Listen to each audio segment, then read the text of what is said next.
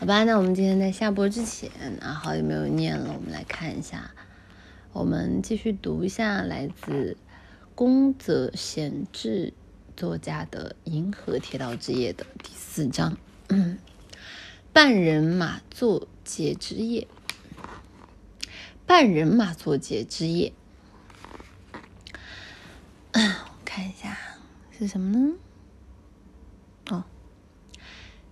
乔邦尼就像在吹口哨一样，有些寂寞的嘟着嘴，从斜坡上走了下来。斜坡上长着一片黑压压的死柏树，坡下有一盏大大的街灯，正散发着耀眼的银白色光芒。乔邦尼一直朝着电灯的方向走去，他的身影长长的拖在后面，如同怪物般若隐若现。乔邦尼越靠近电灯，那影子就越浓，越来越黑，越来越清晰。他一会儿抬抬腿，一会儿挥挥手，绕到了乔邦尼的身旁。我是一个了不起的火车头，这是下坡，所以我跑得飞快呀！马上就要经过那盏电灯了。瞧啊，我的影子就像一个圆规，它转了一大圈儿，到我面前来了。乔邦尼一边这样想着，一边大步流星的从那盏街灯下走过。正在这时，碰到了白天嘲笑他的扎内利。扎内利穿着一件崭新的尖领衬衫，从街灯对面的那条昏暗的小路上走过来，和乔邦尼擦肩而过。扎内利，你是去访王瓜灯吗？乔邦尼话还没有说完。便听见那孩子在背后冲自己大声嚷嚷：“乔邦尼，你爸爸给你带的还来一道喽！”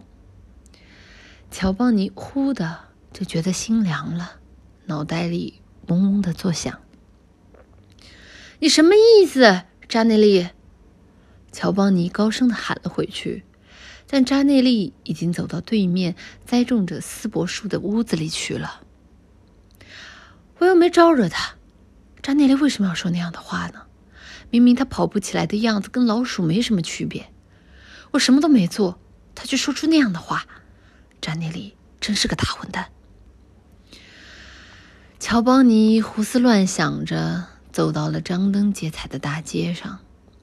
街上装点的各式各样的彩灯和树枝，装扮的漂漂亮亮的。钟表店上挂着明媚的彩虹灯，石头做的猫头鹰。猫头鹰的红眼，每隔一秒就滴溜溜的转一下。海蓝色的厚玻璃盘上镶嵌着各式的宝石，如星辰般缓缓的旋转着。还有铜制的人马从对面慢慢的朝这边转了过来。在那正中央是一张青芦笋叶装点着的圆形黑色星座图。乔邦尼出神的看着那张星座图，比起白天在学校里看到的那一张图，这一张要小得多。但如果指定日期和时间转动轮盘的话，天空就会旋转着出现在轮椭圆形的轮盘中。轮盘的正中央也有一条自上而下的白茫茫的银河带。银河带的下方有什么东西在微弱的喷发着，看上去就像冒着蒸汽。星座图的后面立着一台用三脚架支起的小型望远镜，散发着黄色的光。最后方的墙上挂着一张巨大的图，图上把天上所有的星座都画成了不可思议的兽、鱼、蛇、瓶子的形状。乔邦尼心想：“天上当真挤满了蝎子、勇士什么的吗？啊，我真想去那里走走啊！永远、永远的走下去。”他就这样想着，呆呆的站在那里。突然，他想起了妈妈的牛奶，便从店里离开了。瘦小的上衣裹着肩膀，这样乔邦尼很是在意。但他还是故意挺起胸膛，昂首阔步的穿过了街道。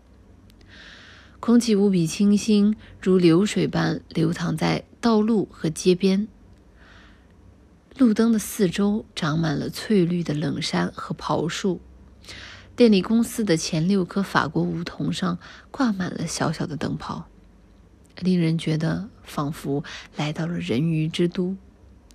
孩子们全都穿着崭新的、有折缝的和服，欢呼雀跃地玩耍着。他们有的吹着《星星环游记》的口哨，有的跑着喊着“班人马座，洒点露水下来吧”，还有的点燃了蓝色氧化煤烟花。可乔邦尼不知不觉又垂下了脑袋，想着跟周围热闹劲儿截然不同的事情，匆匆地往牛奶店走去。不知何时，乔邦尼已经来到了小镇边上，一棵又一棵的杨桃树看上去就像高高的悬挂在星空上。乔邦尼走进牛奶店漆黑的大门，来到飘着淡淡奶油味的厨房前，摘下了帽子。晚上好，乔邦尼喊道。屋里静悄悄的，像是没人在。晚上好，打扰了。乔邦尼挺直身子，又大喊了一声。过了好一会儿，一个上了年纪的女人，像是哪儿不舒服似的，慢腾腾的走了出来。他问乔邦尼：“有什么事儿吗？”那个。今天牛奶还没有送来，我我是来取牛奶的。乔邦尼鼓足了劲儿说道：“这儿现在没别的人，我也不太清楚情况，你明儿再来吧。”老婆婆眼睛通红，她揉了揉眼睛下方，低头看着乔邦尼说道：“我妈妈现在病着呢，今晚取不到牛奶可不行。那你过会儿再来吧。”老婆婆已经准备走开了。这样啊，那就多谢了。乔邦尼行了个礼，从厨房走了出去。乔邦尼正准备在十字路口拐弯的时候，看到对面街方向的杂货店门口窜出来一些黑乎乎的人影和若隐若现的白衬衫。六七个学生吹着口哨，说说笑笑的走来，每个人手里都提着网瓜灯。那些笑声、口哨声，全都是乔邦尼熟悉的声音，是同年级的同学们。乔邦尼不由得大吃一惊，想着要折回去，却又改了主意，索性气势十足地迎上去。“你们是去河边吗？”乔邦尼本想这么问，可嗓子却像是被堵住一样。正在这时，之前嘲笑他的扎内利又嚷了起来：“乔邦尼！”你的海胆衣到了！大家立刻跟着喊了起来。乔邦尼脸涨得通红，不自觉地加快了脚步，想赶紧走过去。正在这时，他发现，在人群中，他在人群中发现了康帕内拉的身影。康帕内拉默默地对他微笑，同情地看着乔邦尼，像是在说：“你就不生气吗？”乔邦尼逃也似的避开了康兰内拉的目光，与他高大的身躯擦肩而过。大家全都吹起了口哨。拐过街角的时候，乔邦尼回头看了一眼，扎内利也正回头看着他。接着，康帕内拉也吹起了嘹亮的口哨，朝着对面那头，朝着对面那隐约可见的桥头走去。乔邦尼突然感到说不出的寂寞。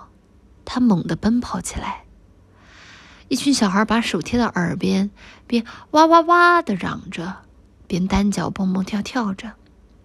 小孩们看到乔邦尼跑步的样子，觉得很好玩，便全都哄笑起来。随即，乔邦尼奔跑起来，朝着远方黑漆漆的小山丘方向奔去了。